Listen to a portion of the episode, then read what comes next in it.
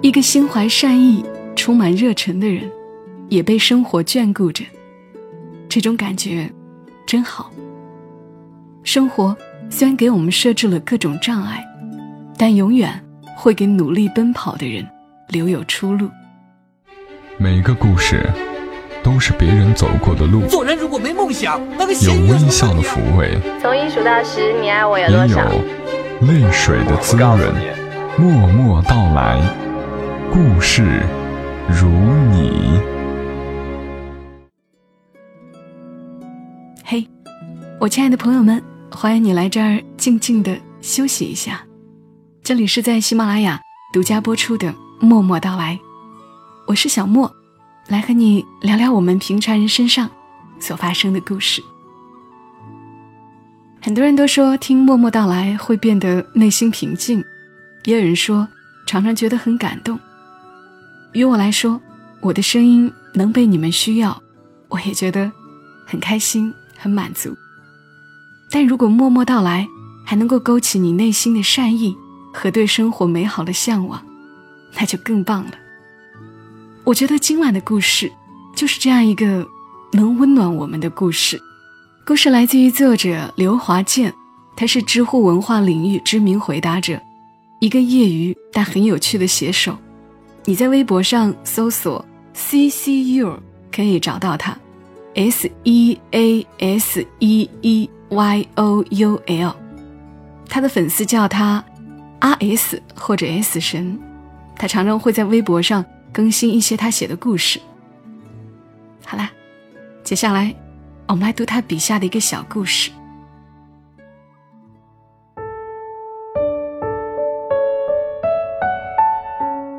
五年前，我在广州工作的时候，认识一个小哥，他长得干干净净，笑起来很阳光，做事儿说话斯斯文文，相处起来给人感觉很舒服。当时他是我楼下二十四小时便利店的临时工，经常值夜班。我写东西，晚上会下去买烟，一来二往就混熟了。有时候到了深夜没什么客人，他就泡一杯茶，拿着一本书，认真的看。一次凌晨，有个姑娘路过便利店，突然在门口呕吐起来，看样子。是喝多了，他连忙倒了一杯热水给姑娘送出去，见姑娘摇摇晃晃的没法走路，就叫我一起把她扶进店里。姑娘好像受了情伤，醉醺醺的，说了一些话。他问姑娘：“要我打电话叫你家人来接你吗？”姑娘当时发酒疯，一直在哭闹。他无奈的笑了笑，然后从后面休息室拿出一条毯子，盖在姑娘身上。过了一小时，姑娘酒醒了，警惕性的看了看钱包和手机，然后头也不回的走了出去。我唾道：“嘿，这人怎么这样啊？”小哥也只是温和的笑笑。一个人的修养，要看他对待陌生人有多少善意。有时候我们也会聊聊天儿。他来自云南的一个小村庄，父亲身体不好，家里也很穷。他高中没读完就出来打工，现在一个月要打三四份工，挣的钱除了吃饭开销，全部寄回家。虽然很忙。他却一直充实自己。我看过他带的书，除了一些文学作品外，还有一些计算机和外语书籍。他说他特别喜欢这个城市，因为这里有一个很大的图书馆，凭身份证就可以借到各种书籍。不像他的老家，最近的书店都要跑十公里。他对这个城市充满热情。虽然这个城市对他并不友好，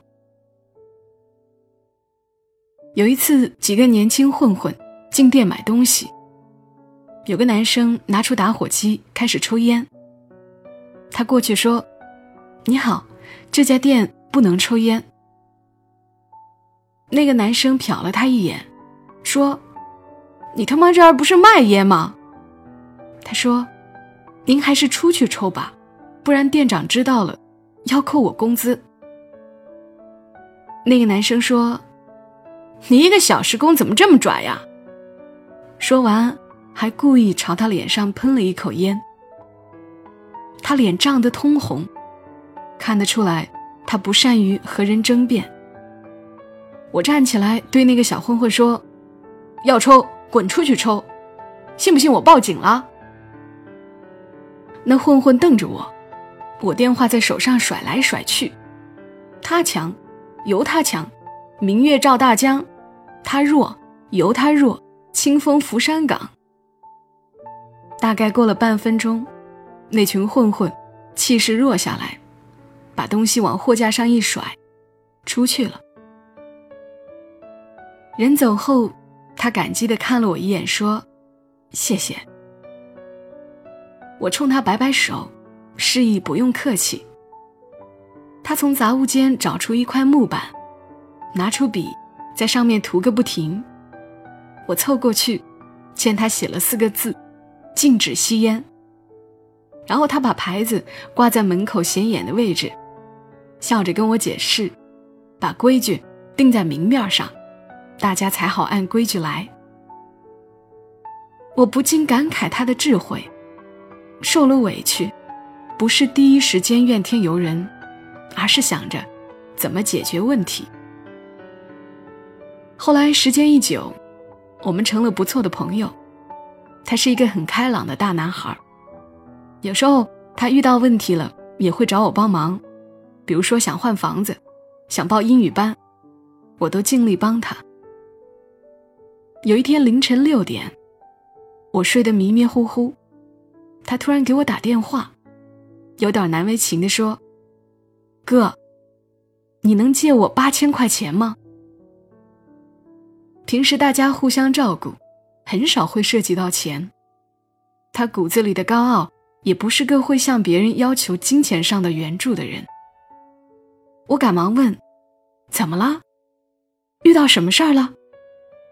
他说：“我爸住院了，我问亲戚和朋友借了些，但还差八千。你别急啊，我马上把钱给你打过去。”我安慰他。下午他上来找我，执意要打欠条，还郑重其事的要按手印。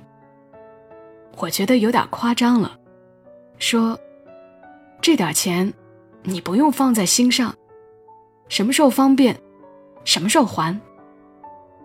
他认真的说：“哥，我一个月还两千，分四个月还你。两千块钱，对于大多数人不算什么，但对于他也是一笔不小的费用。因为他弟弟妹妹都在上学，每个月都有开销，他一个月吃饭的钱才六百块。”果不其然，第一次还钱时，他就瘦了很多，脸上也没有血色。他把钱交到我手上时，还带着歉意说：“给你添麻烦了，下个月再还两千。”我大声的训他：“你这么见外干什么？你看你瘦了多少，是不是最近都没有好好吃饭？”他低着头，沉默半晌。然后看着我的眼睛说：“哥，说出来不怕你笑，在我们老家，哪怕是借一个鸡蛋，也是要规规矩矩还的。”我无言以对，只能把钱接过来，然后塞了一堆吃的，让他提回去。这样的少年，我不知道他背负了多少东西，但我相信。他到哪里，都会成功的。时间证实了我的想法，他后来跳槽，在外企当销售员。大概是人抓救命稻草的时候特别用力，他用了百分之二百的心血投入到工作中。第二年就成了公司的销售冠军，生活也慢慢改善过来。他还是对自己有着高要求，看着各行各业的书籍，没事儿就跑步健身。我没办法选择我的出身，但可以选择自己的人生。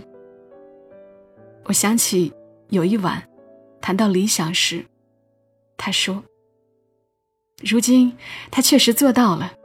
去年他结婚了，新娘是个温婉可爱的女孩子，跟在他身边敬酒。”对每一个人，都投以微笑。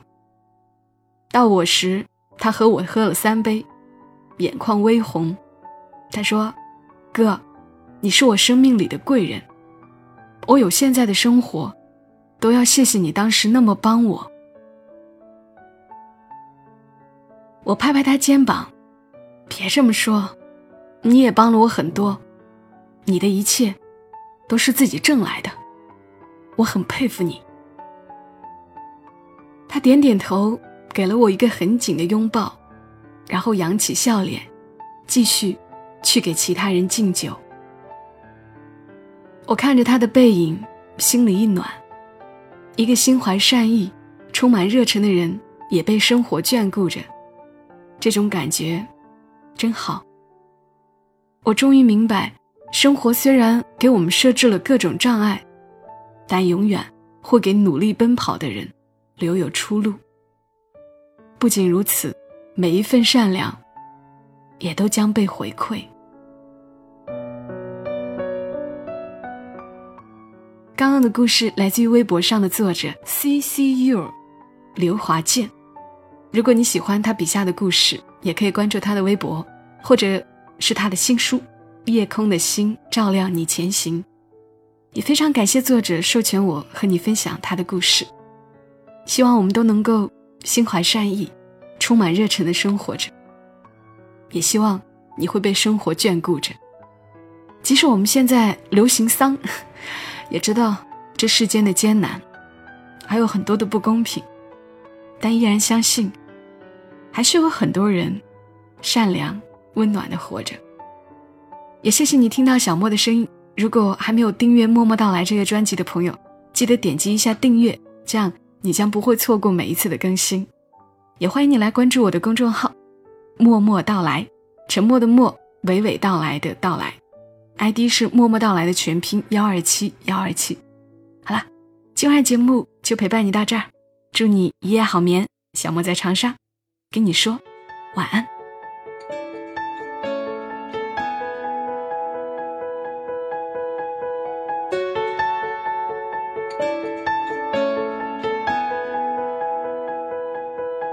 to the kid in the corner, trapped in the shadows of doubt. Passing time till it's over, just hoping one day you'll be found. Tell me who threw your chance away.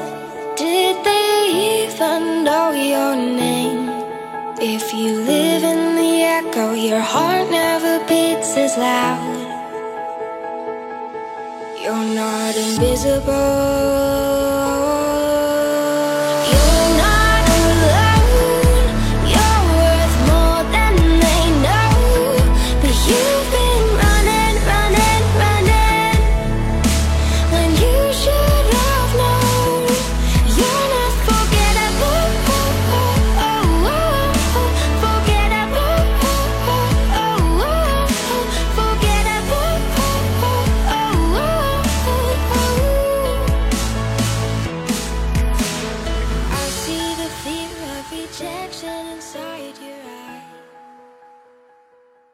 如果你喜欢这期节目，麻烦你帮忙转发到朋友圈，让更多的人听到。